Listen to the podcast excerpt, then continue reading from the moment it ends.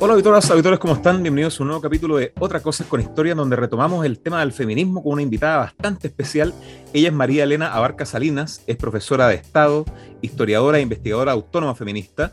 Cursó sus estudios de pregrado en la Universidad de Santiago de Chile, continuando sus estudios de magíster en Ciencias Sociales con mención en Estudios de la Sociedad Civil en el Instituto de Estudios Avanzados de la misma Casa de Estudios en IDEA USACH.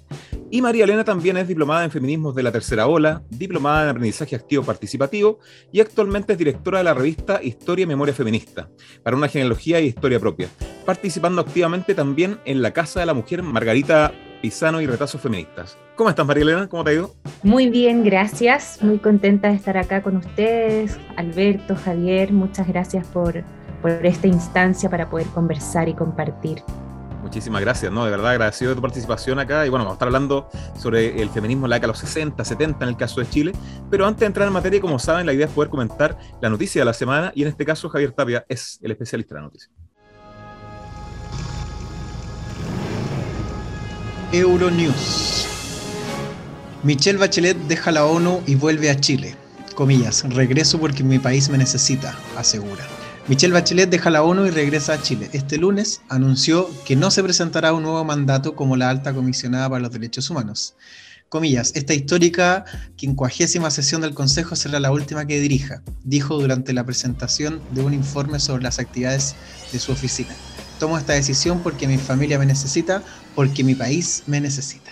Mm. ¿Qué les parece? Tremenda noticia. ¿eh? María Elena, ¿qué, ¿qué te pasa con esta noticia? Bueno, a ver, de partida yo creo que hay que rescatar varias cosas de esta noticia. Primeramente, eh, sin duda, eh, si bien yo no, no, no, me declaro, digamos, una, una fan bacheletista, ni mucho menos, eh, creo que sí es muy importante reconocer el, legado político histórico de Michelle Bachelet, em, no tan solo por su figura eh, y por su rol como presidenta, primera presidenta de la República, eh, no solo en nuestro país, sino toda la connotación que, tuvo a nivel internacional como, como presidenta, sino que sin duda creo que hay que reconocer este legado y por otra parte, em, sobre todo en este contexto y en esta contingencia en que nos encontramos. ¿no?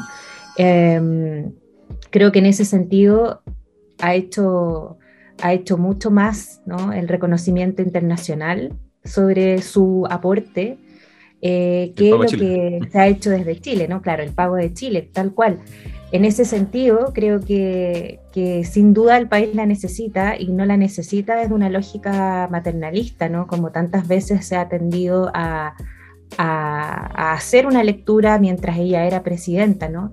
Eh, con esta lógica de la mami, muy propia de, nuestro concepto, no el mío, pero como sociedad, ¿no? Del poder muy autoritario, muy masculino, muy portaliano, diríamos en otras palabras, eh, donde básicamente no se entendió esta, esta mujer en el poder sino a través de un rol maternal, ¿no? Eh, y en ese sentido creo que claramente el país la necesita en un sentido de, del rol que ella tuvo en también encauzar este camino que, que hoy día estamos viviendo, en este proceso que estamos viviendo de, eh, bueno, elaboración, construcción de una nueva constitución eh, que está pronta también a, cerrarse y a eh, votarse, ¿no es cierto? Entonces creo que es elemental poder reconocer que ella tuvo un rol clave, un rol eh, histórico en ese sentido. el cambio de constitución estuvo dentro de su, de su programa de gobierno, ¿no? fue la iniciadora, digámoslo así, de manera más concreta en relación al, al cambio constitucional. Em, e inició este camino con varios itinerarios, con varios hitos de mecanismos participativos, de consultas ciudadanas en el año 2015, eh, con un itinerario súper claro, eh, que si bien no logró, ¿no es cierto?, llegar a puerto en ese minuto, a propósito de, bueno, de, de, de las reacciones del conservadurismo eh, derechista de este país, ¿no? Eh, pero sí, yo creo que es importante reconocer que, en, este programa de una constitución para Chile, ella intentó avanzar mucho más de lo que hizo Lagos en su minuto eh, y trascendió a un afán reformista que, si bien no, llegó, a puerto, digamos, eh, sí tuvo, yo creo que una, tremenda influencia también eh, en que el tema se instalara, ¿no? Cuando uno habla del contexto de, escucha, eh, que su discurso y su programa pudo generar, yo creo que es un buen momento para volver, digamos, más allá de la necesidad. creo que, que, es interesante mm, que ella vuelva en este momento histórico eh, y, lo que sí me ha llamado la atención a propósito de la noticia que, nos compartía Javier eh, es las lecturas que han circulado estos días en las redes sociales al respecto. O sea, ahí, al menos yo, desde una lectura feminista, eh, veo cómo siguen vigentes los anclajes patriarcales de la política tradicional, ¿no? con esta lógica del rumor, ¿ah? que es muy patriarcal, de, bueno, se habrá ido de comisionada o la habrán echado, ¿no? O sea, ya poniendo en duda la decisión, ¿no? De, una mujer en, situación de poder, un contexto de poder, ¿no? bastante institucional a todo esto, pero ya está esa lógica, por un lado, del rumor, que me parece muy patriarcal, y además esta idea que, que vi en algunos memes, pero que creo que no deja de ser interesante, muy centrada en la respuesta de Boric también. O sea, que Boric le da la bienvenida, ¿no? Presidenta, la esperamos o algo, algo en esa línea. Claro. Eh, y, otros memes que eh, me parece, obviamente, trucada, ¿no? Eh, Michelle Bachelet de la playa con un niño con la cara de Boric en la playa y dice, cuidado que el niño no anda nada solo, ¿no? Entonces, aunque parezca claro, puede parecer humorístico por una parte, pero por otra, a mí por lo menos me, releva esa lectura, eh, como decía adelante, tan encapsulada y muy desde la feminidad en que ha sido leída Michelle. Sí, eh, muy como en una lógica eh, que sin duda también tiene que ver con con, también algunos cruces que ella tiene en su propia forma de hacer política, eh, que, de acuerdo a, bueno, a varias lecturas feministas podríamos decir que en parte igual ella ha sido una, una mujer bastante regalona del patriarcado, ¿no? Se ha subido a los tacones de la ONU, se ha subido a los partidos políticos y en ese sentido yo esperaría, ¿no? Y con esto cierro mi, intervención sobre la noticia, eh, que ojalá ella ella volviera, eh, digamos, con una impronta mucho más en nombre propio eh, y menos, menos romántica de la política partidista, que además tan traicionera ha sido con ella, ¿no? Y con su propia eh, historia, con su aporte. y ojalá que logre tener un impacto, porque sin duda es una figura, una actora, por decirlo, ¿no? Una actora política clave que puede tener eh, una, total importancia en la agenda, eh, bueno, no solo mediática, sino que en la agenda eh, ciudadana, ¿no? Respecto a una postura que yo imagino claramente a favor de, una prueba. Entonces, eso es lo que podría compartir por mi parte. No, perfecto, muchas gracias. Y Javier, ¿qué, te pasa a ti con, con la noticia? Tengo como sentimiento encontrado con esta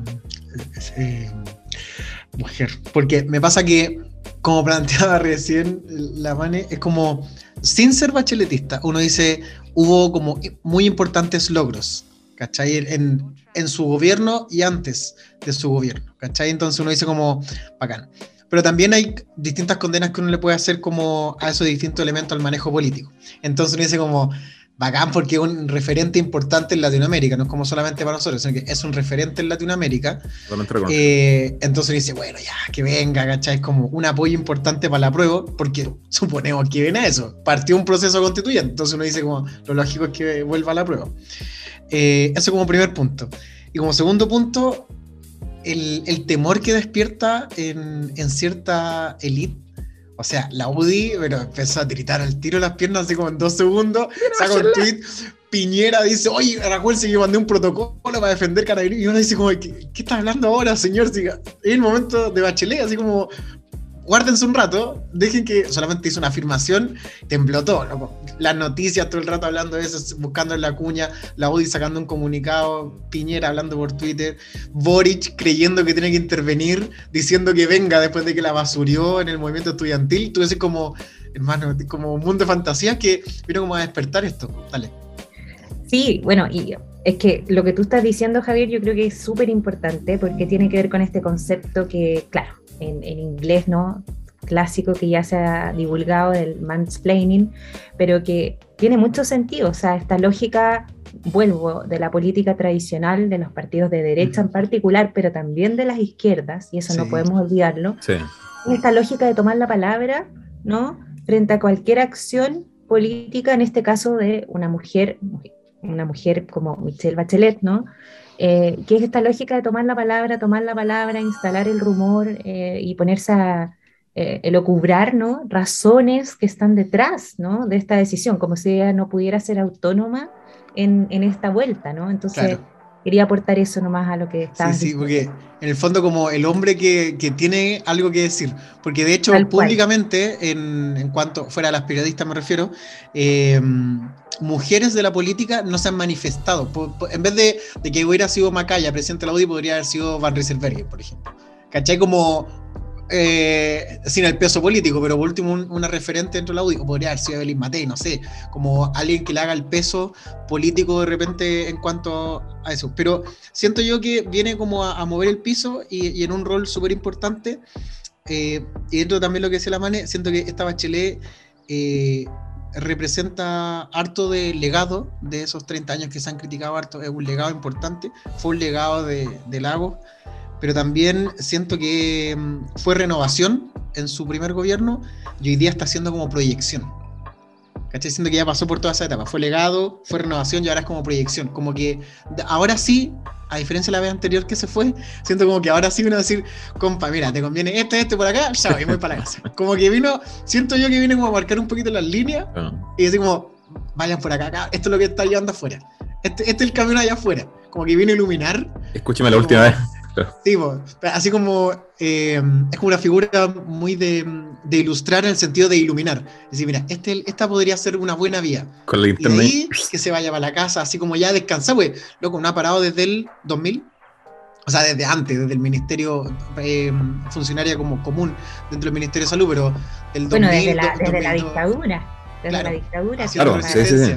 Entonces uno dice, loco, no hay parado ¿cachai? como demasiado tiempo y, demasiado tiempo a las vanguardias de las cosas. Entonces, siento que igual ya debe estar como. Se imagina, no lo estoy pensando, sino que lo estoy pensando como por la edad. Digo, yo creo que ya debe estar cansadita. Entonces, eh, que sea como su última gran acción, su última proyección, más que legado, y ahí a descansar. Yo no sé si la, la jubilaría, o sea, yo, yo lo que esperaría quizás es que ella vuelva pero una esperanza, yo creo que una esperanza feminista de la que no, no, no la quiero perder, pero que igual sé que es un poco ilusoria, de que ella se instalara un poco más afuerina de la política. Eh, es decir, eh, justamente, ojalá con todos estos aprendizajes históricos eh, y esta militancia histórica, que como decía recién, viene no solo de sus periodos presidenciales, sino que también de, mucho antes, ¿no? de su propia historia eh, en, épocas de, dictadura cívico-militar. Entonces, eh, quizás más que jubilarla, yo esperaría que ella, al contrario, siguiera muy vigente, pero quizás desde otro lugar de la política. Eh, menos institucional, quizás, claro. Menos institucional, más crítica, y como decía al principio, desromantizando esta lógica partidista que además fue súper traicionera con ella, ¿no? Eh, y con ello a un colectivo que son, somos las mujeres, ¿no? Entonces, creo que, que ojalá ella pudiera instalar también en ese lugar eh, perspectivas diferentes a las que ha mostrado. La nueva concilieri. Podría ser la concilieri. Beto, ¿qué te parece a ti? Bueno, en mi caso comparto eh, plenamente lo que menciona Manes sobre eh, la importancia histórica que tiene, o sea, una figura vértice, eh, como una mujer de poder, digamos, que, va a la, vanguardia por lo menos en, Latinoamérica y en el mundo en, cuanto a la conducción política de un país en, su momento. Y claro, y que se enfrentó al, más cruda discriminación también por parte del patriarcado, o sea, gran parte de, de los comentarios que, que, se vislumbraban por lo menos los medios en ese momento eran, eran súper crudos, digamos, y hoy día serían la funa total, digamos, en este caso. Eh, eh, pero claro, igual como menciona Javier, también representa un poco, eh, sobre todo en su segundo mandato, la política de círculo, ¿cierto? La, la, los simbolismos de nepotismo también, lo que pasa con su hijo, ¿cierto? De repente también tiene luces y sombras como buen personaje histórico que es Michelle Bachelet en este caso. Y claro, la pregunta que me hago yo es hasta qué punto ella representa lo viejo o, y hasta qué punto representa la apertura de lo nuevo en este caso, ¿cierto? O sea, cuánto le conviene, digamos, al, a la campaña actual, digamos, hacer esa vinculación. Y en ese sentido, claro, eh, Michelle Bachelet ha demostrado que tiene un tacto político súper eh, importante y que es una mujer de poder en este caso. Y al igual que pasó con la primera vuelta presidencial, eh, ella sabe ejercer este poder del silencio, ¿cierto? El silencio es muy poderoso muchas veces en política. Y en este caso ella sabe, digamos, con pequeñas palabras, con pequeñas frases, ir articulando caminos políticos. Es bien interesante como, como decía ver con pequeñas apariciones, con pequeñas cuñitas por aquí y por allá, puede muchas veces iluminar, ¿cierto? ciertos sectores de la política, entonces, claro, es una, una figura que va a ser clave en este momento y, va a ser muy importante la, la, la, vinculación que tenga, por lo menos, en, con este tema. O sea, yo creo que desde, desde que llegue, después del 31 de, agosto, cuando deje eh, su cargo, digamos, llegue a Chile, van a quedar pocos días, digamos, para, el, para este plebiscito y va a ser, obviamente, toda la gente va a estar esperando de alguna forma, ¿cierto? Eh, ¿Cuál va a ser la manifestación de esta, de esta persona que encamina eh, el, el, proceso, digamos, y que quizás deja la posta en un proceso nuevo que, que se podría iniciar con la aprobación. Eh, y claro, vamos a ver qué, pasa con ella como figura, ¿cierto? Porque también eh, eh la historia nos demuestra que las figuras que acumulan mucho poder, en este caso, poder social, poder económico, político, simbólico, cultural también, eh, eh, les cuesta también dejar eso. Muchas veces la política funciona como una droga en ese caso, ¿cierto? O sea, cuesta dejar de lado la política para siempre, es como ya, cabrón, voy para la casa, ¿cierto? Sino que muchas veces lo, interesante es ver cómo estas figuras mutan eh, hacia otro escenario, en este caso, como, como mencionaba Manes, ¿cierto? Y ojalá, yo también tengo la misma esperanza de que ojalá mute hacia una, un, un lugar mucho más o sea, mucho menos institucionalizado de lo que ha sido hasta ahora. Sí, y en esa misma línea, eh, a mí me gustaría agregar, ¿no? A propósito de, la, de, esta mutación y de las traiciones eh, a las mujeres en, la política institucional, em, que ojalá también, a propósito de esta frase, mi familia me necesita, eh, también pudiera ella salirse de la lógica familista, ¿no? Eh, que también le hizo mucho daño, ¿no? Eh, como referías tú recién, a propósito de los silencios, ¿no? que claro, pueden ser estratégicos, claramente, pero también creo que hay silencios o situaciones contextuales, como dijiste tú recién, de su hijo, ¿no? Eh, que hizo mucho daño a su imagen política, pero justamente por la lectura patriarcal respecto de su figura, ¿no? Esta madre que tiene que saber todo lo que hace el hijo, ¿no? O esta madre que vuelve a Chile porque su familia la necesita, ¿no? Eh, entonces, ojalá lograra desprenderse de, esa lógica eh, familista, corporativa de alguna manera, y, y, lograra también separarse un poco de, justamente de su, de su hijo y, de, esa propia traición más, más, íntima, pero que sin duda está ligada en su caso también a lo público.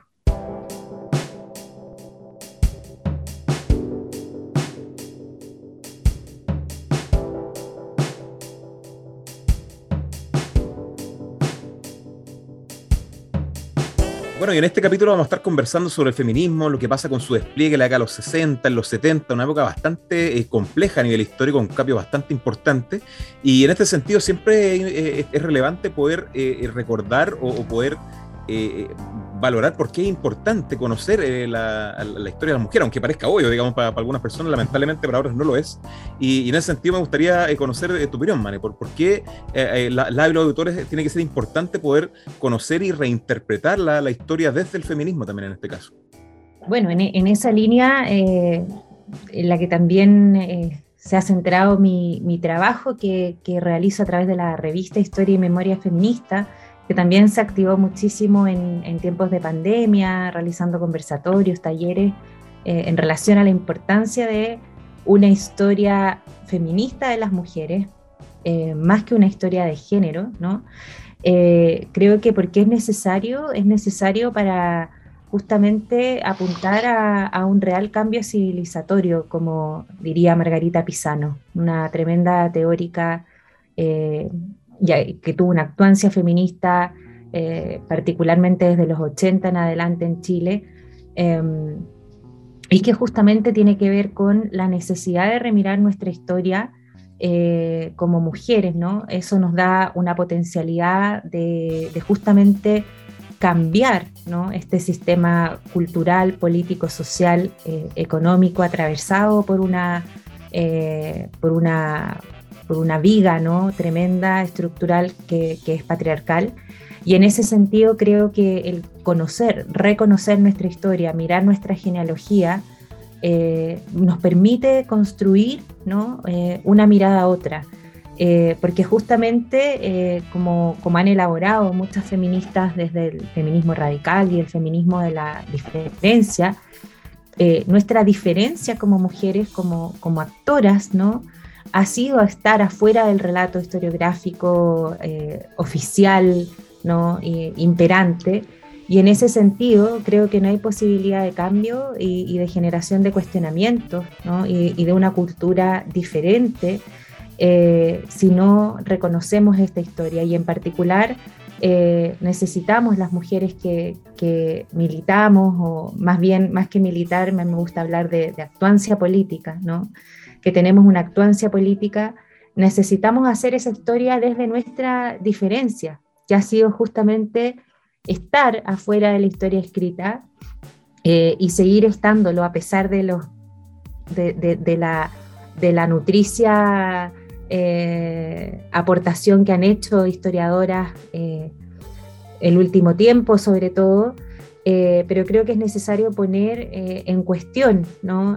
al menos desde, desde, mi perspectiva, la necesidad de nombrarnos desde una historia de las mujeres en nombre propio y una historia política de las mujeres en particular para poner en cuestión, y vuelvo a citar a, Margarita Pisano, a quien invito a, leer, ¿no?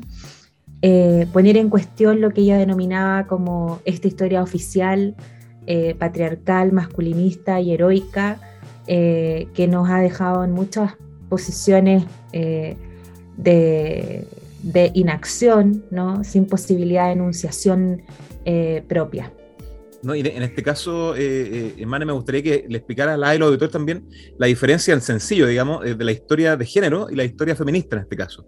Y tú hablabas al principio de eso para que se pudiera entender también que son las personas que no tienen tanta cercanía con eso.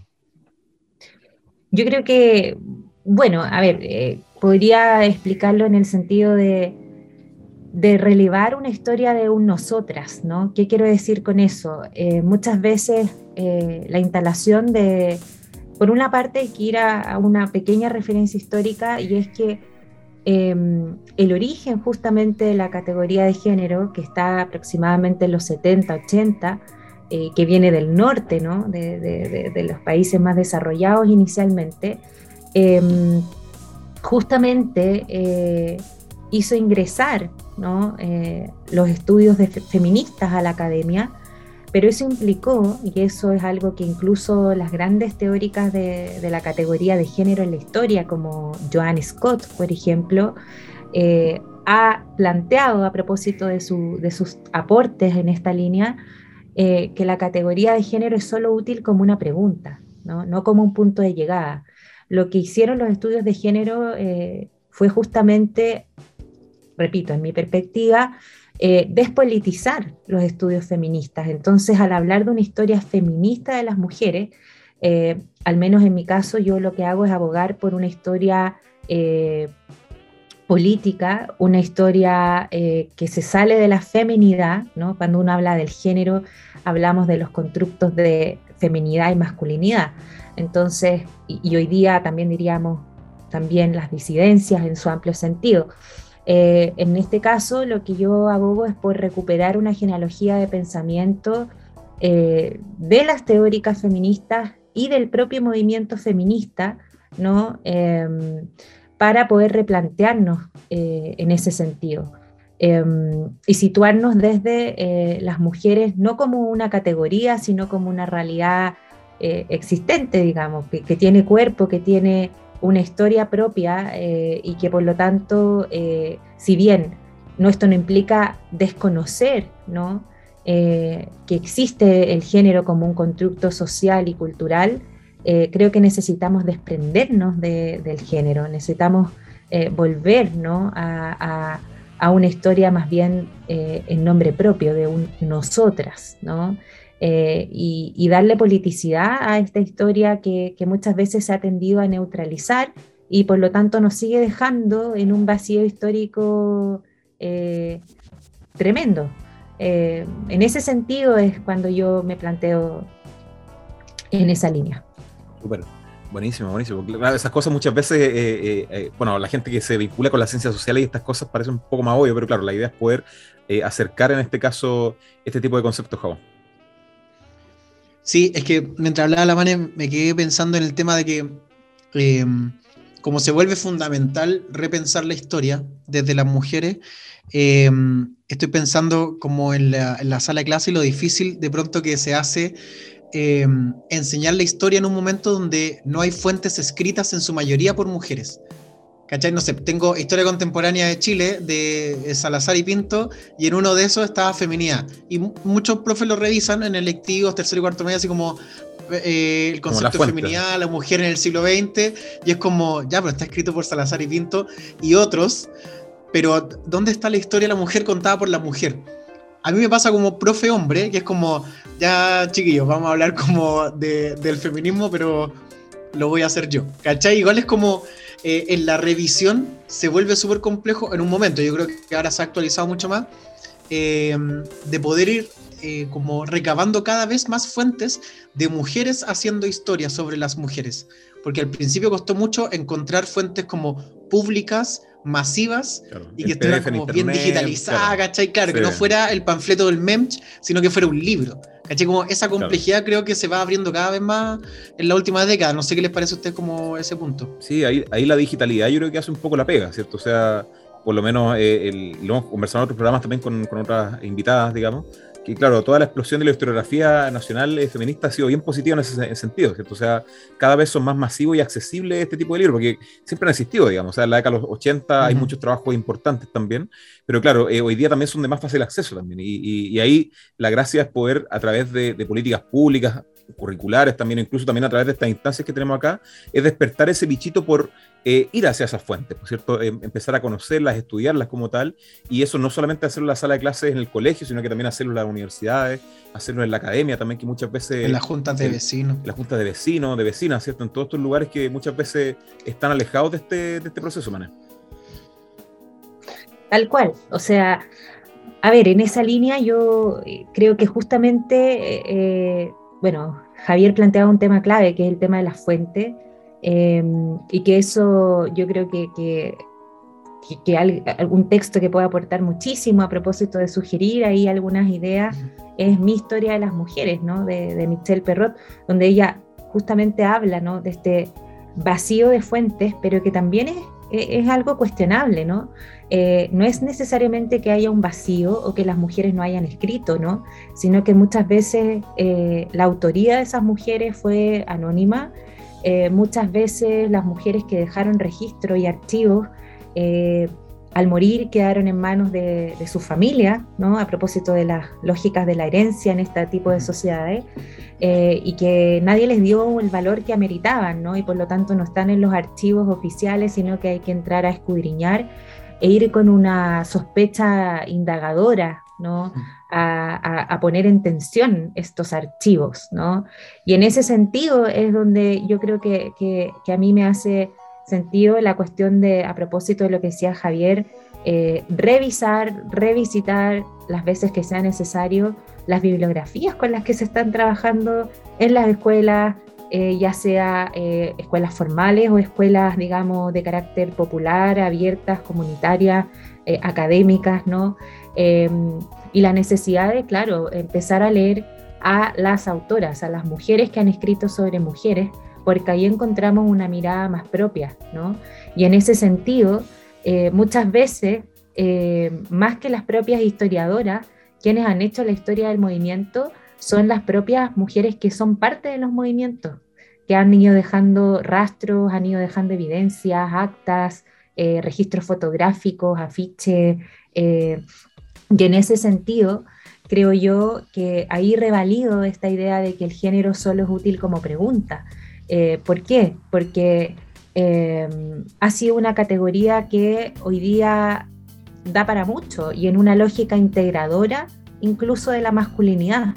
Eh, y no digo que no sea necesario, sino que al menos mi postura es intentar descolgarnos de esa historia de género que ha intentado incluir, digamos, todo aquello que no había sido estudiado por la academia eh, y que ha terminado en muchos casos, no digo en todos, instrumentalizándose, por ejemplo, a través de los estudios de género y despolitizando y de alguna manera desmembrando la potencialidad eh, o la radicalidad que tenían estos estudios, eh, quedando atrapados en esta lógica de, estudios de género, un poco para, para pasar el filo de la academia. No, eh, eh, perfecto, o sea, la idea es poder eh, acercar también esas cosas y bueno, ojalá que nos pueda sugerir, Emane, algunas lecturas por ahí, nosotros podamos también difundirlas con la de los autores para que también, si tuvieran ese interés, poder profundizar en esas cosas. Y también empezando ya a sumergirnos en este tema que es bastante interesante, digamos, sobre la contemporaneidad del, del despliegue de los movimientos feministas, ¿cierto? Esta sujeta histórica que es bien potente. Eh, recordad que, claro, en el siglo XX eh, hay, hay, varios cambios importantes, ¿cierto? Eh, hay, hay, hay hartos cambios científicos, a nivel tecnológico pasan muchas cosas interesantes también, fenómenos revolucionarios de todo tipo, digamos, que, que, empiezan a marcar este proceso. Y también se empiezan a renovar de manera bastante potente también los sujetos y las sujetas sociales en este caso, ¿cierto? Y empiezan a ocupar eh, la esfera pública de una manera más masiva en este caso, eh, generando una, mayor diversidad de, actores y actoras, digamos, como no existía antes en la historia eh, mundial. Y es bien interesante lo que pasa eso. Y claro, y en el caso de, Chile, después de, las guerras mundiales también, se empieza a configurar un escenario bien interesante, Emana, en ese caso, ¿o no? Exactamente, exactamente. O sea, eh, bueno, no, solo a propósito de la, de la, de la posguerra, ¿no? Eh, de la Segunda Guerra, sino que eh, también de las dinámicas propias del contexto que se estaba viviendo en Chile, como cambios culturales, ¿no? cambios sociales, de esto que justamente a propósito de la historiografía se ha denominado el surgimiento de nuevos actores sociales. Yo creo que eso también hay que ponerlo en tensión, qué tan nuevos, ¿no? Los pobladores, por ejemplo, se habla mucho, em, o las mismas mujeres como que hubiesen aparecido en la escena pública a propósito del sufragismo, ¿no? Eh, pero claro, sin duda que, ese contexto de los 50, 60 es un contexto súper álgido social y políticamente. Son épocas de, de alta mm, polarización a propósito de también uno habla de posguerra, pero ahí vino otra guerra, ¿no? Que, no se quiere llamar tercera guerra, pero que igualmente es una guerra, que es la, Guerra Fría, ¿no? Que llevó hasta, hasta polarización de proyectos eh, que, claro, en algún punto económicos, pero que eran proyectos de, sociedad muy distintos, incluso en términos eh, culturales. Una época de alta politicidad también en, en la sociedad, ¿no? En común. Em, y una época donde justamente eh, se empiezan a dar ciertos cruces también em, en esta tensión entre revolución, ¿cierto? Eh, reformas por un lado em, y eh, reacciones conservadoras, autoritarias y dictatoriales. Entonces, sin duda que es un contexto súper álgido donde se están viviendo también eh, revoluciones en el mundo, la, revolución eh, que se generó en el ámbito estudiantil, universitario, el famoso mayo del 68, ¿no? que hizo también lo suyo, y donde también hubo una alta participación de mujeres feministas que han sido poco visibilizadas. Eh, y en el caso de Chile en particular, claro, la década del 50 al 73 ha sido digamos, leída como, como una época de, de espejismo, por ahí dicen, de, inclusión. Eda Gaviola, Eliana Largo sostienen eso, Sandra Palestro. La misma Julieta Kirwood decía que esta había sido un periodo de silencio feminista a propósito del periodo post-obtención del, voto en elecciones presidenciales, ¿no? en el año 49. Eh, pero lo cierto es que, es que este silencio o supuesto silencio feminista eh, de la década del 50 al 70, em, realmente eh, lo que sí yo creo que se puede afirmar es que más que un silencio, porque siguió habiendo eh, grupos y colectivas feministas, siguió la reflexión, la teorización, siguieron grupos de autoconciencia también, sobre todo en la década del 70, con más fuerza. Em, creo que sin duda lo que pasó es que hubo una pérdida de visibilidad pública eh, del movimiento de mujeres y movimiento feminista eh, y quizás también una, una pérdida de radicalidad, por así decirlo, eh, como la que se había tenido hasta esta ola sufragista. A propósito también de, yo creo, la, esperanza y la ilusión de integración ¿no? a la política más institucional. Eh, pero eso terminó también eh, desmembrándose em, incluso eh, en las lógicas de izquierda, o sea, en la década del 60 em, tenemos que, hubo en, todo este contexto de, revolución, de, cruces, digamos, de proyectos más populares como la misma Unidad Popular, se empezó a, hacer estos cruces entre, entre clase y, género, ¿no?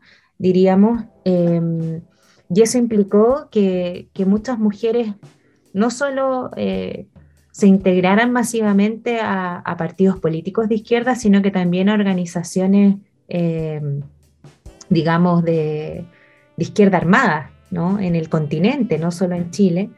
Em, pero eso también deja muchas reflexiones que hacer eh, en el sentido del, rol que tuvieron esas mujeres dentro de incluso organizaciones de izquierda, donde se dieron cuenta que aún estando en, organizaciones que, se autodenominaban revolucionarias, ¿no? Seguían sirviendo el café y siendo las madres de estos nuevos hijos de la revolución, ¿no? De eso eh, tenemos mucho eh, en el caso argentino, en el caso chileno, Em, entonces creo que hay harto que desanudar ahí.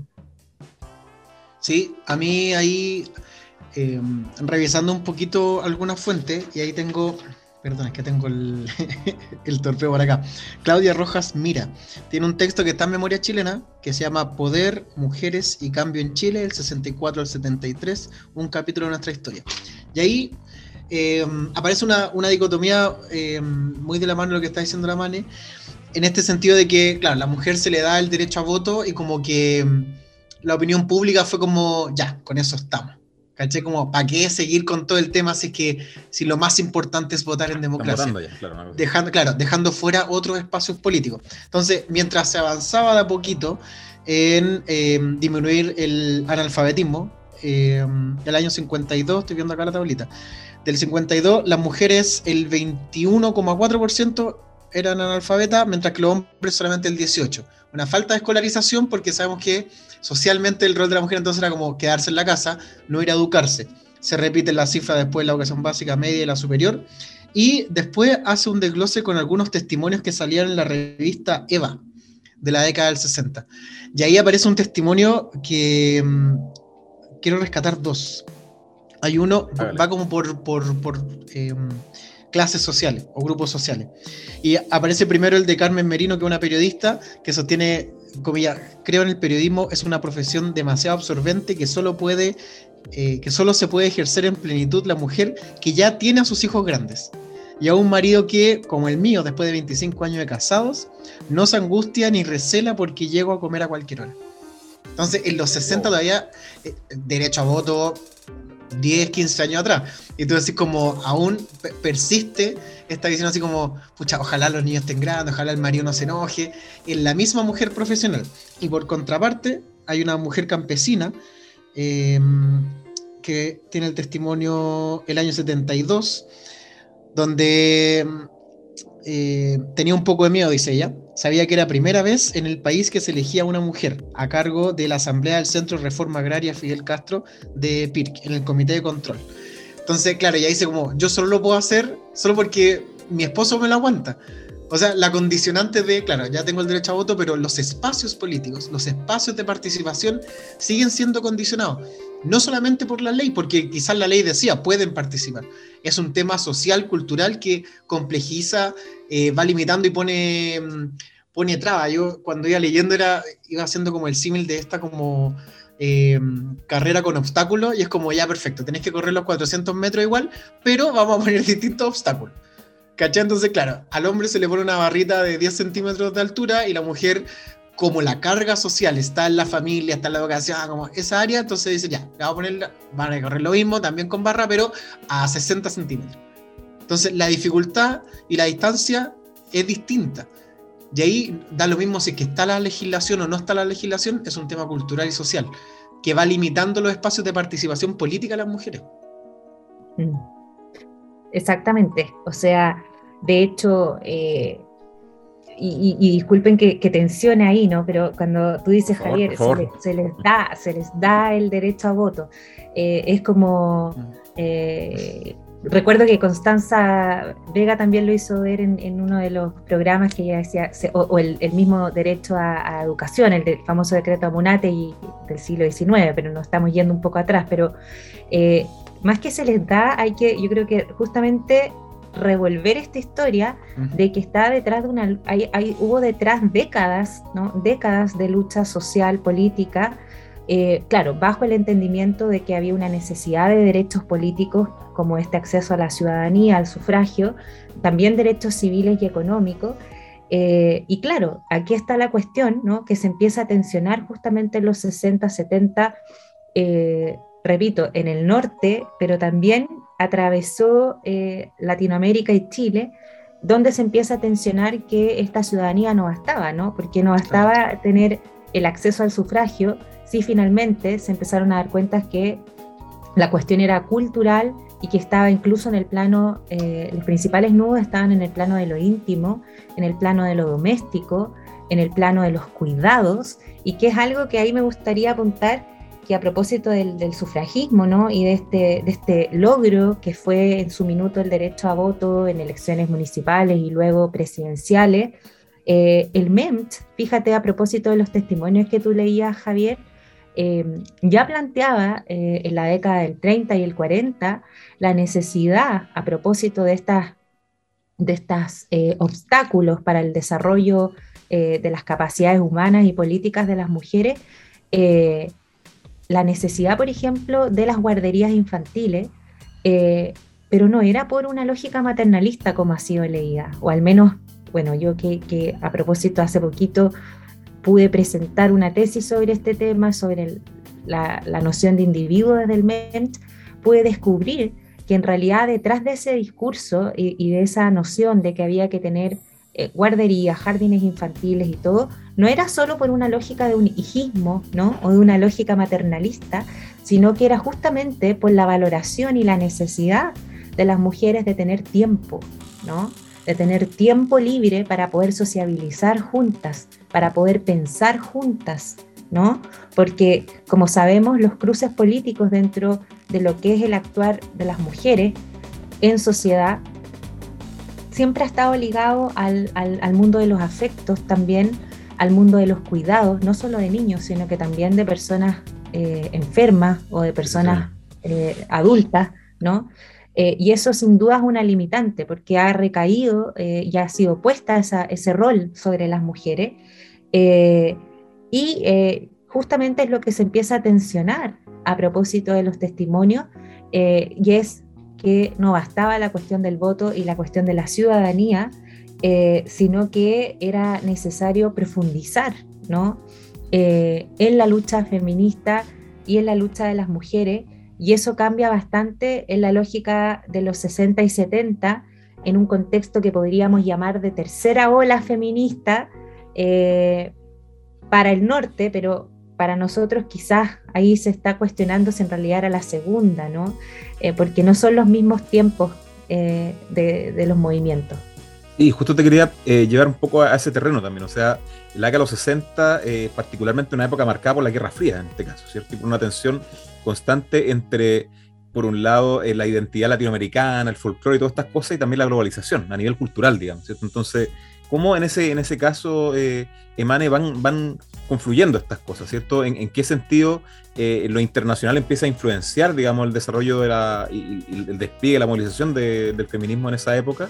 Y hasta qué punto también tiene una, una, vertiente local, ¿cierto? Como lo, mencionaron ustedes con este rescate de necesidades que, que pese a que son estructurales, digamos, son muy eh, nacionales también en este caso, ¿cierto? Entonces, ¿cómo se desarrolla un poco ese, ese flujo y cómo impacta también la Guerra Fría en, en el feminismo en ese caso, ¿cierto? Ahí hay cosas bien interesantes, sobre todo, bueno, eh, después de, de, de, que este continente está marcado por la Revolución Cubana, digamos, el 59, y ahí empieza también todo un intervencionismo por Estados Unidos también en, el continente, entonces es un contexto bien interesante a nivel internacional también.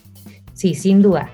De hecho, bueno, eh, como te decía, esta cuestión de las olas da para quizás otro capítulo de, del tema, pero, pero claro, en la década del 60 y el 70 eh, es, una, es una época que internacionalmente eh, empieza a, darse con mucha más fuerza Em, movimientos por la liberación de las mujeres eh, y que empieza a posicionar la cuestión de las mujeres como individuas eh, más allá de lo colectivo a propósito de los derechos políticos y civiles y también empiezan a tensionar la cuestión de la igualdad ¿no?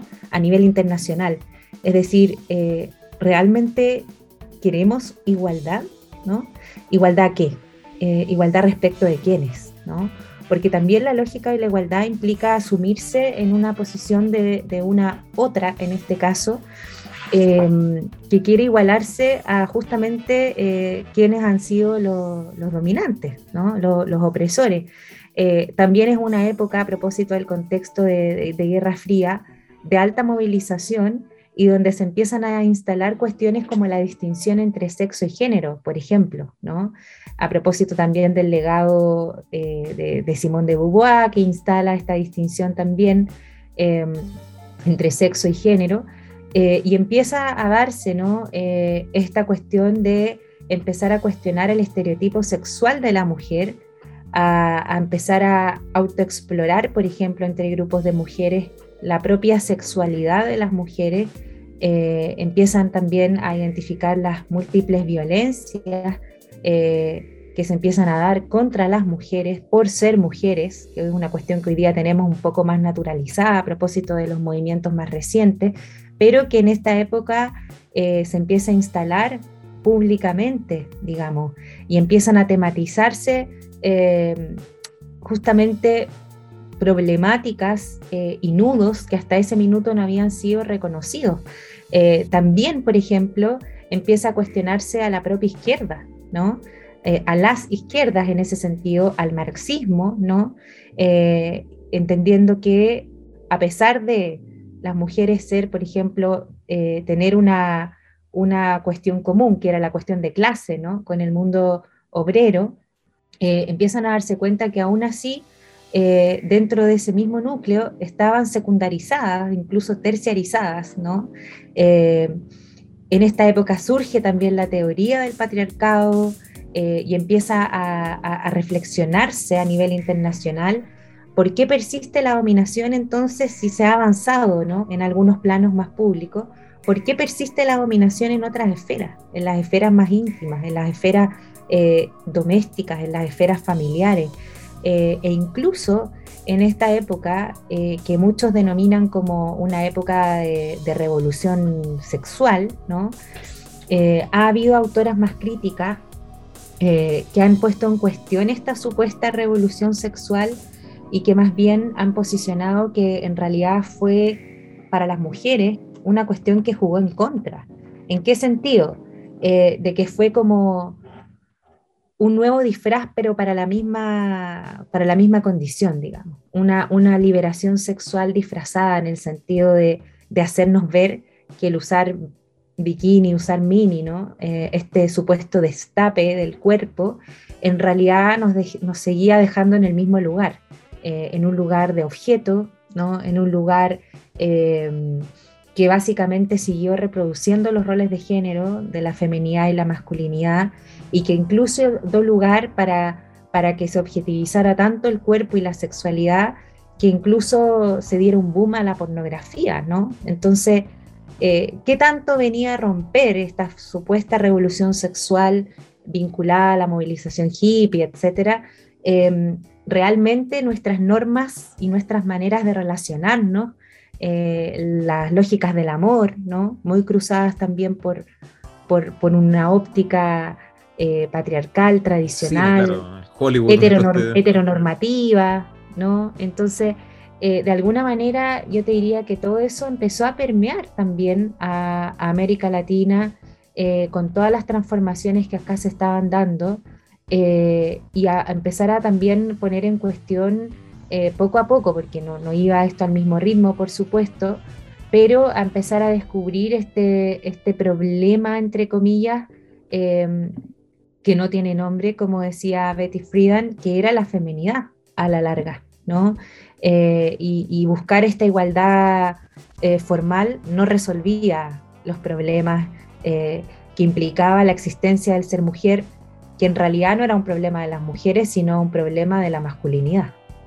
Y qué importante en ese caso eh, eh, eh, claro, saltarse un poco lo, obvio en este caso, mirar como lo, lo hacen los historiadores, mirar bajo el agua en este caso, ¿cierto? Mirar las cosas que, como tú dices, de repente parecen cosas súper progresistas, ¿cierto? Como el, tema de la liberación sexual y que tienen, digamos, eh, estructuralmente, cuando lo mira con distancia, ¿cierto? un carácter súper diferente. Y en ese caso también, eh, bueno, la, la, década de los 60 y 70 es una época eh, en un contexto muy politizado como tal, ¿cierto? Parece esta figura del y el militante como tal, como una, una figura potente, ¿cierto? O sea, esta, esta, mezcla entre jóvenes y, la política institucional empieza a tomar riguete bastante profundo y empieza toda una ola de movilizaciones, sobre todo en Latinoamérica en la década de los 60, que, que, empieza a hacerse mucho más grande también hacia fines de de los 60 con, con toda la consolidación de, de, los jóvenes y los estudiantes como, como sujetos políticos súper relevantes en, en, esos momentos. Y en ese sentido, ¿qué, qué protagonismo empiezan a, tener eh, estos movimientos feministas también en esos procesos, ¿cierto? De, cara, en el caso de Chile, eh, a, a, una, a, un, a un gobierno eh, bastante revolucionario, ¿cierto? A nivel internacional también, como el gobierno de Salvador Allende, que empieza a remecer también eh, eh, la forma en que se han establecido estas alianzas políticas con estos sujetos que están consolidándose a nivel público, por lo menos en este, este momento, Mané. Sí, súper interesante eh, la pregunta, porque, bueno, como, como decía hace un rato, justamente una época muy politizada, eh, de mucha militancia, donde yo creo que también hay que hacer ahí la, distinción eh, que no necesariamente es equivalente ¿no? entre movimiento de mujeres y movimiento feminista. ¿no? Porque había muchas mujeres movilizadas eh, en distintas, digamos, frentes de acción, por llamarlo de alguna manera, partidarios y autónomos también de, de partidos. Más ligados a movimientos sociales, pero que no necesariamente se identificaban como feministas. Eh, y en esa línea, en la década del 60, del 70, eh, es súper potente también eh, el rol, por ejemplo, que van a empezar a tener las trabajadoras sociales, por ejemplo, que muchas de ellas empezaron a, poner en cuestión el rol, el rol de, habitar y, y, saber el cuerpo del pueblo, como, como se le denomina, y empiezan a tener un rol decisivo en empezar a tensionar la cuestión de, la intimidad, ¿no? de la intimidad de los hogares, eh, eh, de, las, poblaciones, por ejemplo, a vislumbrar una intimidad corporal, ¿no? Eh, y empiezan también a transformar desde sus roles, por ejemplo, las formas de habitar colectivo en la vida urbana, por ejemplo, con una finalidad que a la larga era poder emancipar las relaciones, por ejemplo, de mutualidad que existían eh, en los sectores populares a poder liberarlas y emanciparlas de la dependencia y la dominación. Y empiezan a hacer lecturas más críticas de lo que viven las mujeres a propósito de la cuestión de la habitabilidad y a propósito también de, eh, del rol que empiezan a tener las mujeres en el cuidado de la vida, ¿no? que era una cuestión que si bien yo les decía hace un rato que, venía tematizándose incluso desde la década del 30, empieza también a tener mucho más, mucha más impronta pública en esta época. Eh, También la década del 60 es una época en que se empiezan a activar, por ejemplo, eh, las mujeres eh, trabajadoras de casas particulares también. Em, digamos, las obreras urbanas, empleadas urbanas, y empiezan a, posicionarse desde la década del 50, pero sobre todo en los 60 y 70, a propósito del proyecto también de la Unidad Popular, a, plantear una revolución dentro de lo que era el trabajo doméstico, ¿no? A tensionar la relación también eh, con, sus empleadoras, ¿no? Sus empleadores, eh, y empiezan a, a, instalarse como mujeres trabajadoras, ¿no? Eh, y a plantear la liberación que necesitan las mujeres como mujeres y como trabajadoras. Eh, una cuestión que yo creo que tiene total vigencia para hoy día y de ahí la importancia de nuestra historia eh, y de remirar nuestra historia, porque hoy día justamente aparece como nuevo ¿no? esta idea de los cuidados, de las mujeres que sostienen la vida, a propósito de la pandemia también y de todo lo que fue la reactivación de reactivación, digo, porque ollas comunes ha habido en nuestra historia desde antes de la dictadura. Eh, digo, reactivación visible, ¿no? Eh, porque siempre ha habido ollas comunes eh, en los sectores populares, pero a propósito del sostén comunitario que generan y activan las mujeres, ¿no? y hoy día se, se sigue hablando y pensando si es necesario considerar el trabajo de cuidados, el trabajo de crianza, el trabajo doméstico eh, como un trabajo, ¿no? Eh, o, si requiere o no requiere ser remunerado.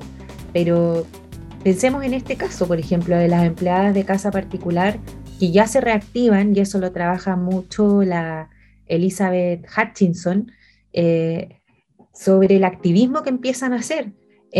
También por otro lado, en esta época de la Unidad Popular, se activan muchas mujeres a propósito del rol ya que empiezan a tener las mujeres campesinas, en lo que fue la reforma agraria, una cuestión súper poco tematizada también en la historia eh, de nosotras. Eh, se tiende a hablar de la reforma agraria muchas veces desde la lógica institucional, desde lo que hicieron estos tres presidentes, ¿no? Eh, Alessandri, Frei y Salvador Allende, por supuesto, pero el rol que tuvieron las mujeres campesinas en la reforma agraria fue potentísimo Em, y, justamente también estas mujeres han dejado testimonio, dejaron testimonio sobre lo que significó eh, su rol de cuidados y de supervivencia material de los hogares eh, en el contexto de reforma agraria, eh, que claro, incluyó a las mujeres campesinas, pero de manera desigual y subordinada a los hombres. ¿no? Entonces ahí es donde se empieza a tensionar también, eh, y, después cuando ya la post-73, ¿no? post-golpe, dictadura cívico-militar, uno habla de una reemergencia del movimiento feminista, sobre todo del 83 en adelante, uno no puede olvidar, no, no podemos olvidar eh, todo ese bagaje que tú bien decías, Alberto, de, de, una reconstrucción del tejido social que está muy anclado al rol que tienen las mujeres, ¿no? Eh, también las mujeres temporeras, ¿no? Y eso lo desarrolla mucho la, Jimena Valdés, eh, con Ana Muri, por ejemplo, esta organización de mujeres rurales e indígenas, eh, que también empiezan a, digo yo, tematizar cuando digo que, se empieza a instalar ¿no? en el ámbito público. Em, el rol que, que, empiezan a tener en su precarización también como mano de obra, y ahí es donde yo veo el cruce, por ejemplo, eh, a propósito de, las militancias, ¿no? Em, de que se empieza a cuestionar también si bastaba, a propósito de lo que decía Javier hace un rato, así como no bastaba la ciudadanía, parece que tampoco empezaba a bastar eh, ser parte de organizaciones de izquierda, por ejemplo, ¿no? Porque se empezaron a dar cuenta las mujeres que eh, el, machismo, ¿no? el sexismo, eh, y los obstáculos para el desarrollo político y social de las mujeres estaban dentro de sus propias relaciones de pareja y estaban también en las relaciones internas eh, de los partidos y de las mismas organizaciones, incluso de izquierda armada, eran, eran eh, igualmente patriarcales ¿no? en sus dinámicas comunitarias y en sus dinámicas familiares y en las dinámicas políticas, de los roles que ocupaban las mujeres, finalmente eran roles siempre de asistencia, de cuidado, de... de la secretaria del partido, claro. La secretaria de, ¿no? Claro, entonces, en ese sentido, eh, y ahí es donde yo veo un cruce entre lo que está pasando internacionalmente, em, eh, que tiene que ver con, con, este lema que afortunadamente se ha vuelto a levantar, eh, particularmente desde el 2018, pero es un, un, un, sostén que han tejido de las feministas autónomas y radicales de América Latina y de Chile por décadas eh, y que surgió en el 70 de la mano de Kate Millett, eh, que es lo personal es político. ¿no? Eh, ese cruce que empieza en la década del 70 con fuerza, no es que antes no se haya planteado, pero que, se empieza a masificar en la década del 70, justamente tiene que ver con una crítica a, estas grandes construcciones, ¿no? el marxismo, eh, el psicoanálisis incluso, y se empiezan a leer como dogmas patriarcales, ¿no? De que finalmente la relación entre los sexos no, no cambiaba y que era una relación política, ¿no? Que era una relación de poder, eh, y se empieza a incorporar también eh, al, movimiento feminista en el caso del norte, una, lógica de emancipación que incluía también lo afroamericano, que incluye también los movimientos anticolonialistas, que eso llega mucho más tarde, eh, mucho más allá de los 70 y 80, porque acá empieza a, cruzarnos otro contexto, que es el contexto de golpismo, que es el contexto de violación a los derechos humanos posteriormente eh, y dictadura cívico-militar, donde, donde claro, no, no, había mucho lugar para cuestionarse la colonización interior, digamos, sino que estaba todo pasando a nivel eh, estructural a nivel de violencias múltiples. Oye, yo ahí quisiera mm, hacer dos puntos de lo que estás hablando tú, porque es, em, todavía no encuentro la palabra, la estuve pensando harto rato todavía no la puedo encontrar, em, tal vez como sorprendente, em, cuando uno se va dando cuenta a través del estudio, que ya no es solamente como la visión patriarcal de la sociedad, no es únicamente de una ideología, porque como uno desde la propia ideología siempre cree que el otro es como el malo. Entonces uno dice, bueno, es que la derecha es muy conservadora, por lo tanto es muy patriarcal. ¿Cachai? Como es la lógica. Pero justo, eh, como explicaba la Vane recién, está este tema como en los 60 vuelve esta tensión, vuelve el quiebre, y es como, ya, pero no solo está en la derecha, sino que también está en la izquierda y se logra ver mucho. Entonces, esa lógica de, de tensión constante eh, me parece a mí que es una lectura que todavía no se le da mucho estudio. Eh, está hablando como en la escuela, en la, por lo menos cuando nosotros estudiamos, que, que, ya fue hace rato que nosotros estudiamos, eh, en la U en el pregrado, no se le ha dado mucha vuelta a ese, a ese cuestionamiento del siglo XX, así como, porque siempre como la derecha la mala, la izquierda la buena, en Latinoamérica, así como, ¿cachai? Como en Chile siempre la derecha ha sido mala, la izquierda es buena. Entonces, el cachipún histórico, claro ¿Cachai? Entonces, y esa lógica se va rompiendo, sobre todo en los años, eh, los 60 como que irrumpe con fuerza. Y hacia el segundo punto también que estaba tratando la Mane en, cómo se va a fragmentar nuevamente el movimiento de reflexión feminista de parte de las mujeres, eh, que viene con la dictadura, que viene como a cercenar todos los movimientos civiles y ciudadanos. Eh, pero con mucha mayor violencia, y me refiero con violencia física a través de la tortura hacia las mujeres. Se da con mucha mayor fuerza, y ahí es cuando de pronto surgen estas frases. Yo me acuerdo de haberla visto recién como en el 2018, pero cuando uno se pone como a escudriñar un poquito más, eh, lo tengo acá. Julieta Kirgut, cuando aparece esta frase de democracia en la calle, en la casa y en la cama y como que viene como a resumir todo, como que esa frase, yo no sé si la pensó en dos segundos o fue un trabajo de años, pero es como, toma, acá, está la síntesis, ah. ¿cachai? Es como, viene a hacer una síntesis tan potente porque en el fondo es como, eh, creímos que el enemigo político, estoy hablando, eh, estaba en la derecha, ya no, no está en la derecha, está como en todos lados, ya listo, solucionado el tema, está en todos lados, ya, pero es que resulta que también está en la casa. Ya, bueno, asumamos que también está en la casa, trabajemos con eso en espacios comunitarios. Cuando se logra la reflexión, se cercenan los movimientos sociales, civiles y políticos, y es como volver como a armarse de nuevo y armar lo más difícil en dictadura, eh, armar los espacios reflexivos comunitarios para poder conversar el tema. Porque claro, una mujer individualmente se da cuenta en su casa, ¿cachai? Y le da rabia y, se enoja. Eh, intenta tener la conversación en algunos casos, ¿cachai? Como lográis tener y sentarte a conversar sobre el tema, perfecto. Una, en una casa. ¿Dónde está el espacio comunitario para las mujeres de decir, a mí también? haciendo referencia como el movimiento Estados Unidos Me Too, así como a mí también, eh, démosle con algo, pero como no está el espacio civil en dictadura, es más duro y es más cruel. Entonces como de, de cercenar por completo, a diferencia de, no sé, mandar una cúpula del Partido Comunista Socialista Radical, mandarlo exiliado. Ya, listo lo saco y se rearman afuera, porque al final Bachelet lo hace incluso en la Alemania, en su momento de exilio, reordena al, Partido Socialista entre las juventudes y, vuelve mucho más armado en los 80. Pero en el fondo, a la mujer sin partido se queda sin espacio de discusión cuando ya está en dictadura acá en territorio, no cuando está exiliada, no cuando está afuera.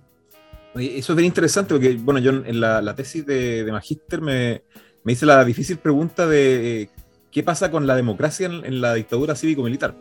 ¿Dónde se refugia la democracia? ¿Dónde se sigue desplegando? Porque digamos que las cosas en, la, historia no desaparecen, digamos. No, Es como, a ver, ya vamos a clausurar la democracia y se acabó la democracia. Por decreto. claro, no hay democracia. Eh, y en este sentido, claro, yo me puse a investigar en qué espacio se refugiaba este tema, digamos, desde esa pregunta inicial. Y claro, cuando eh, eh, empecé a escribir este proceso y a investigar, revisar fuentes, digamos, desde revistas hasta testimonios como tal, eh, eh, la, democracia necesariamente se refugia también eh, en, los espacios comunitarios, ¿cierto?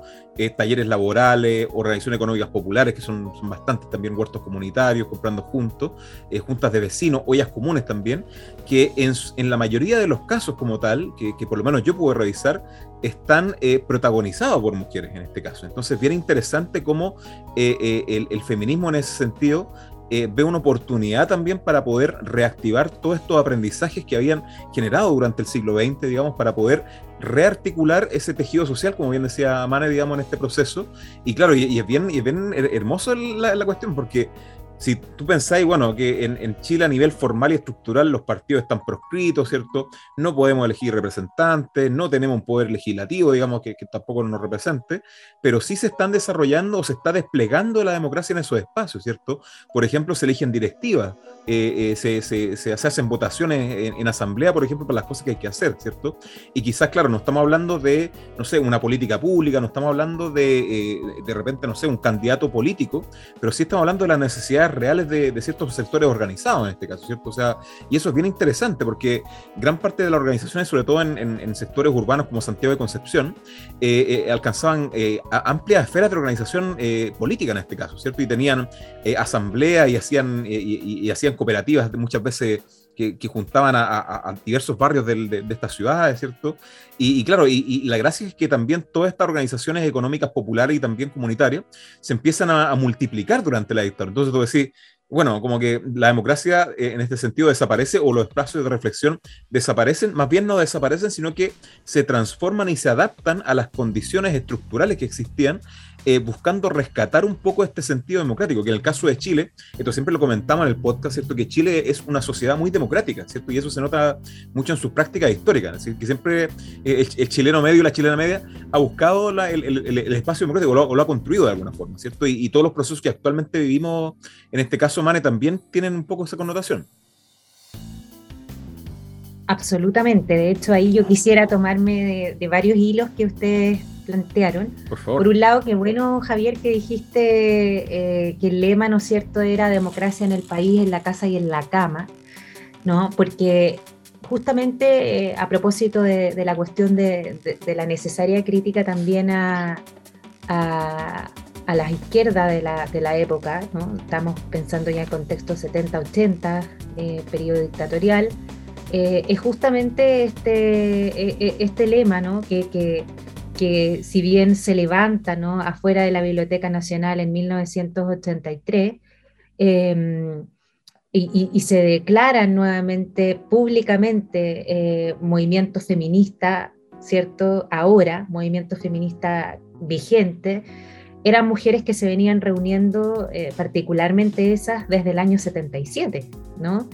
Eh, y además este lema queda cercenado, por decirlo de alguna forma, eh, y que justamente es de autoría de, Julieta Kirwood, em, hasta democracia en el país y en la casa, ¿no? Eh, recientemente se ha vuelto a rescatar la frase completa, que era y en la cama, ¿no? Pero que parecía muy revolucionario eh, y secundario, ¿no? Para el contexto, que es algo importante también de mirar, ¿no? Eh, a propósito de estos hitos de, los 70 y 80, de, la reorganización de, todo lo que fue la oposición política a la dictadura, si bien resurge el movimiento feminista, ya hay hitos eh, desde el 73, o sea, en el mismo año 73 surge la agrupación de mujeres democráticas en Santiago, en el 77 Asuma, que era la Asociación para la Unidad de las Mujeres, que empiezan a hacer talleres de reflexión sobre la condición de la mujer a propósito de lo que te preguntabas tú, Alberto, en tu tesis de, cómo se reorganiza ¿no? esta, esta participación, esta reflexión eh, en el mundo popular y en el caso de las mujeres y mujeres feministas, hay una larga data, digamos, que no fue solo en el año 83, ¿no? Eh, pero pareciera ser, o pareció ser, que eh, siempre gana ¿no? en esta lógica de, negociación que tiende a haber entre partidos y en, la institucionalidad política, de que era más importante el retorno a la democracia que darle fuerza a lemas como este, ¿no? que apuntaban a, deconstruir la necesidad eh, y, justamente aquí vemos ¿no? esta lógica de lo íntimo, lo privado y lo público de la mano, ¿no? que era la casa, el país y la cama, o sea, lo íntimo, la relación eh, amorosa, eh, tensionar ahí eh, incluso la lógica heteronormativa dentro de, la, de, de, las lógicas y de las vidas de las mujeres. y aquí quisiera sumar una, una, cosa más a lo que, a lo que mencionaba Alberto que también hace mucha falta seguir investigando, seguir nutriendo esta historia, eh, porque cuánto tiempo solamente hemos eh, seguido diciendo, ¿no? Detenidos desaparecidos, ¿no? Cuando fue justamente, fueron mujeres, ¿no? las que levantaron las organizaciones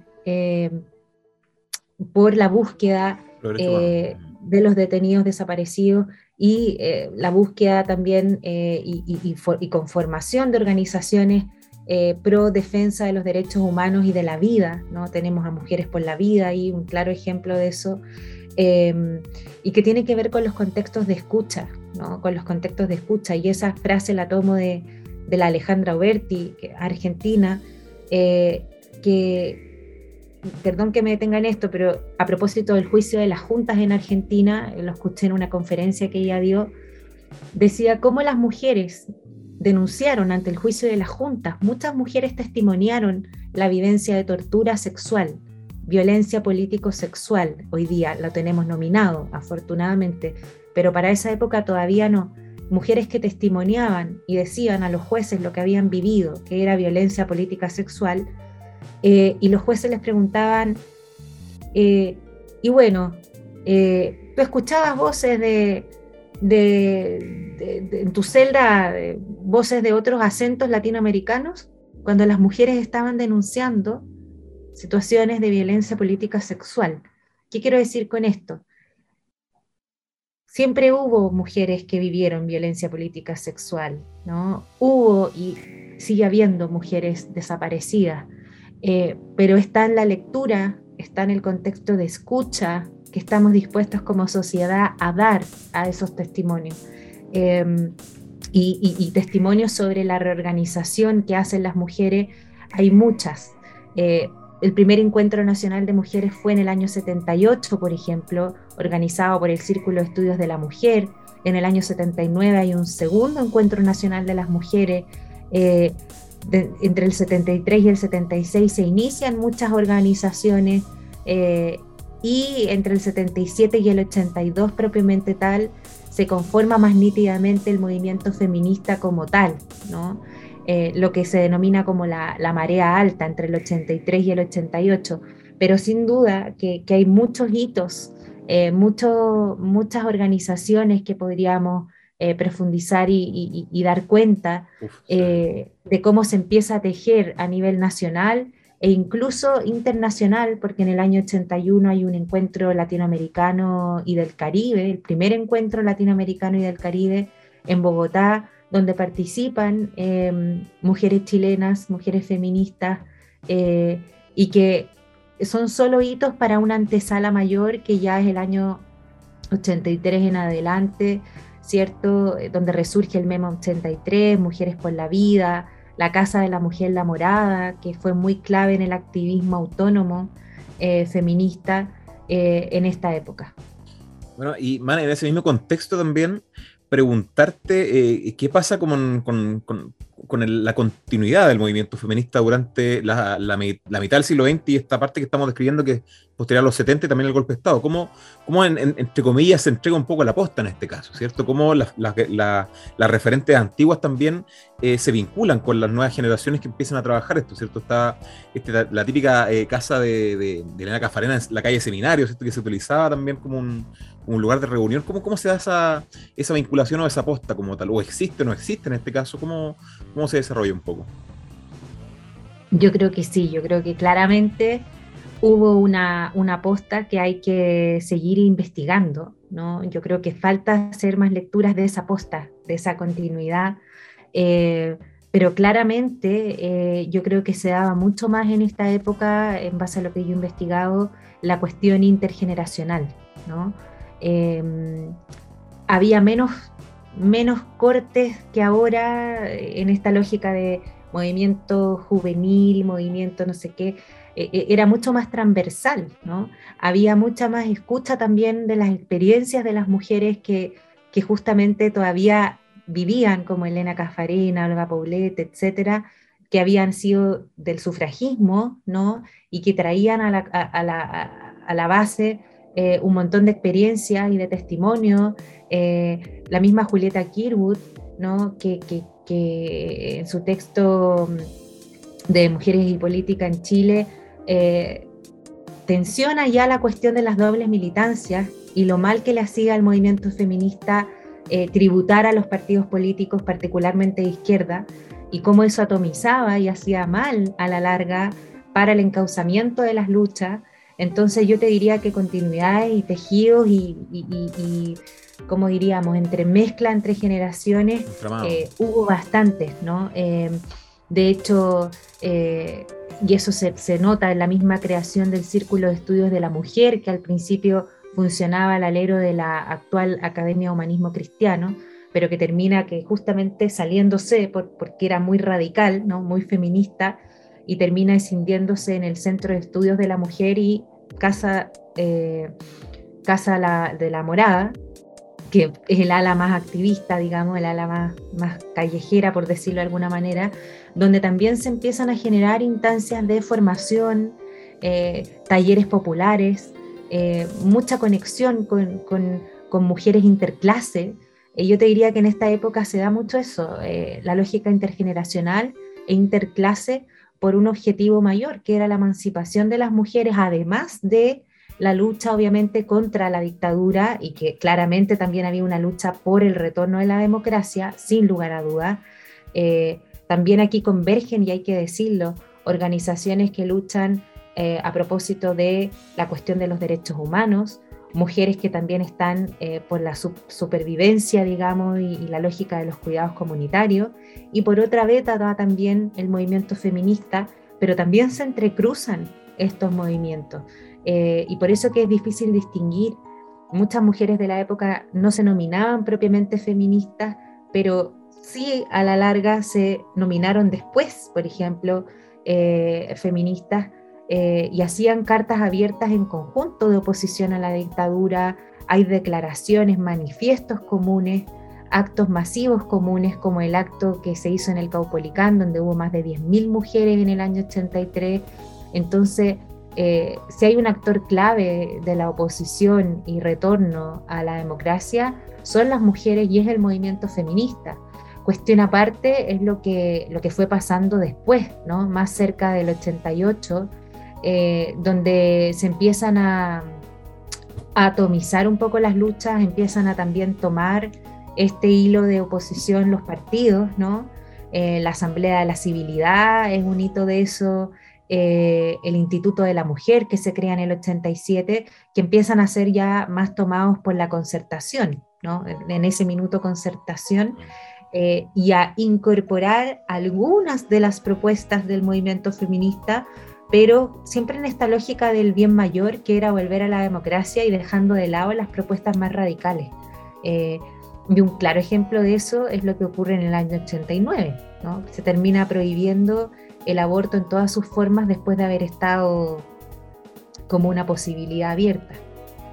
Bueno, y en, este caso, eh, eh, bueno, haces felicitarte por el recorrido que hace, porque en realidad eh, sintetiza muy bien, digamos, en este caso, eh, esos cruces, que a veces, claro, para, para los auditores son difíciles de, entender, digamos, en, poco tiempo.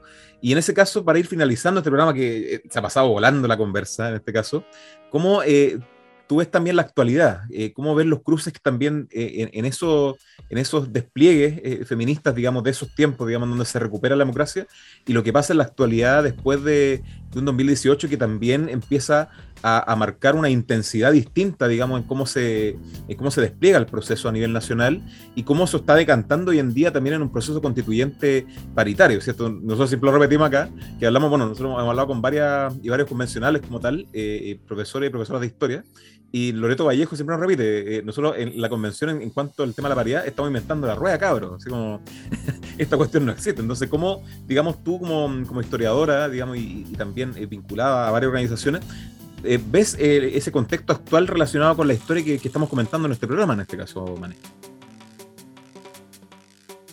Bueno, yo creo que en ese sentido, y agradezco mucho la pregunta de darle vigencia a todo esto que hemos hablado, porque como sabemos, y es la gran invitación, al menos que creo compartimos, la historia no es solo para mirar el pasado, ¿no? sino que para justamente seguir tensionándonos desde el hoy. Eh, yo creo que indudablemente eh, qué cosas yo veo que son claves hoy día a propósito de este pasado eh, tiene que ver con tienen que ver con, con remirar un poco a propósito de, de, de, las trayectorias feministas lo que pasó en los 90 que fue esta escisión del movimiento feminista entre un movimiento institucional y una vertiente más autónoma, yo creo que hoy día sigue siendo necesario en este contexto de, de proceso de, elaboración de nueva constitución, pero también a propósito de lo que está ocurriendo dentro del movimiento feminista, creo que es súper importante la diferenciación, ¿no? entender que el feminismo no es unívoco hoy día, un partido político, sino que, es, un, es un proyecto en sí mismo que, ojalá eh, no sea eh, tomado eh, ni silenciado a propósito de la toma que hacen muchos partidos políticos de izquierda y de derecha y de centros. ¿no? yo creo que en eso hay que estar súper atentas. también por otro lado, si bien creo que puede sonar antiguo, no olvidar, sobre todo en contextos como el que vivimos, que el feminismo se produce como proyecto político propio en sí mismo, que no requiere tantos apellidos y que siempre ha sido y seguirá siendo una negación del autoritarismo. Estar muy atentas a, eso a propósito del proceso que vivimos hoy día de, de, campañas de apruebo, de rechazo, que revitalizan discursos antiguos, ¿no? de estas teorías que decía Javier Denante, de, de que lo otro es lo malo, estos demonios que aparecen, ¿no?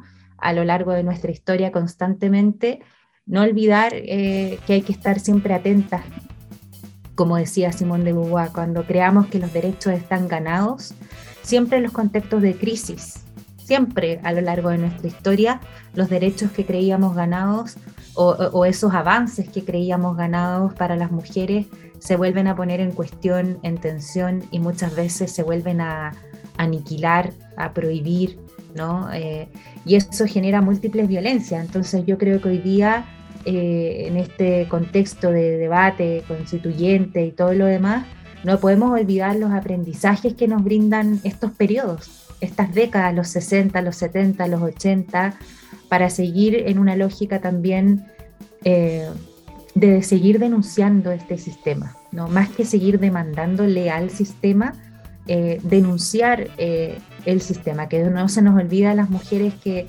eh, que la revuelta feminista eh, no solo apareció el 2018, sino que siguió existiendo siempre, la vertiente autónoma del feminismo siguió vigente, se siguió produciendo y por algo pudo reemerger públicamente en las universidades el 2018.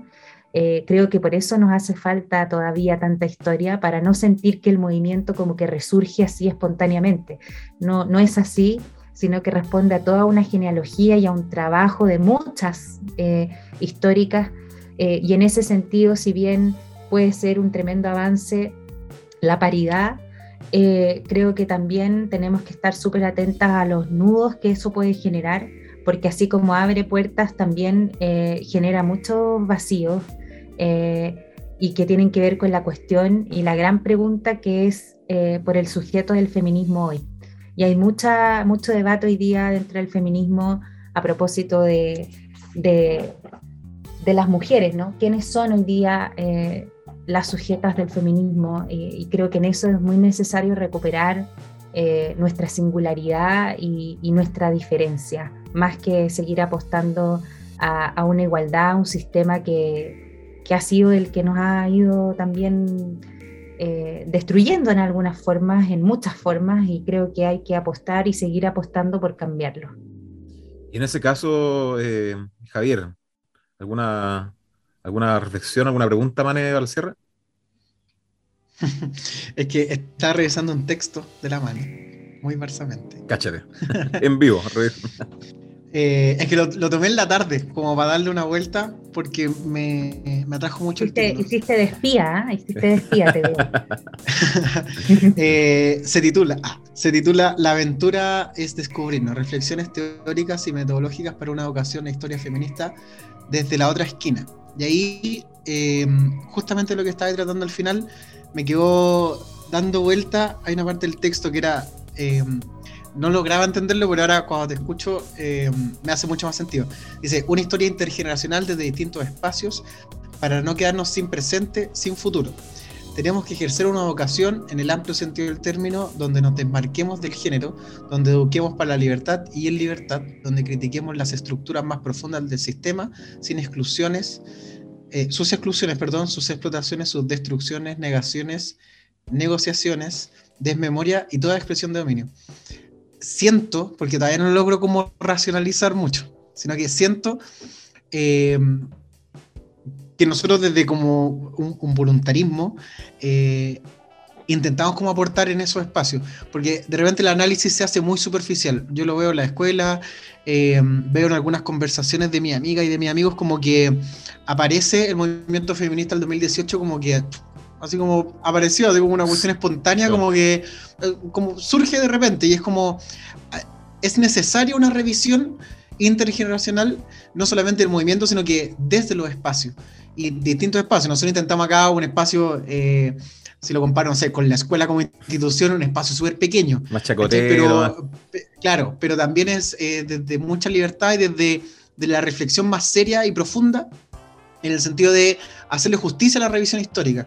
Cuando, cuando se intentan hacer revisiones históricas, eh, en general, me refiero a los medios masivos y, en la escuela sobre todo, es como, primera ola, tres hechos importantes, mujer importante. Segunda ola, tres hechos importantes, mujer relevante. Y así, O se, se, revela como, se revela, perdón, una sola mujer, así como a lo largo de toda su historia, lo que hizo esa mujer a lo largo de toda su historia. Y normalmente esa mujer es como, o es clase media o es clase alta. Normalmente, entonces como ¿Qué ocurre con lo demás? ¿Qué ocurre con las demás? Eh, es como lo complejo y que intentamos eh, hacer acá y creo que el trabajo que hace la mano y también la revista eh, es una revisión muy... Es una palabra que me gusta mucho, pero que quizás como es poco profunda, pero es un trabajo muy bonito.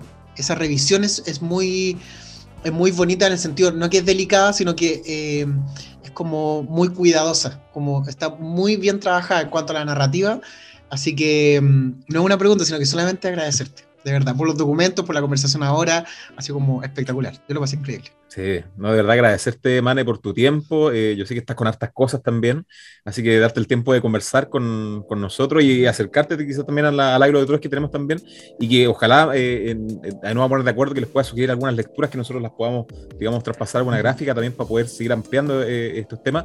Y bueno, muy invitada también a, a, a, hacer otros capítulos, digamos, hay, hay tanta cosa que hablar, digamos, de, de, de este tipo de, de perspectivas que, que, siempre va a ser enriquecedor por lo menos poder trabajarla y nosotros también abrir este espacio lo más posible también a, a, todo tipo de, de, revisión histórica, digamos, que, que, es la gracia de este programa, es poder acercar eh, un poco, no aterrizar o no bajar como lo comentamos al principio fuera de micrófono, sino que acercar, digamos, y hacer más didáctica el, aprendizaje de, estos procesos que nos permiten, como siempre conversamos, de, poder entender el presente desde una mirada del, del pasado, man.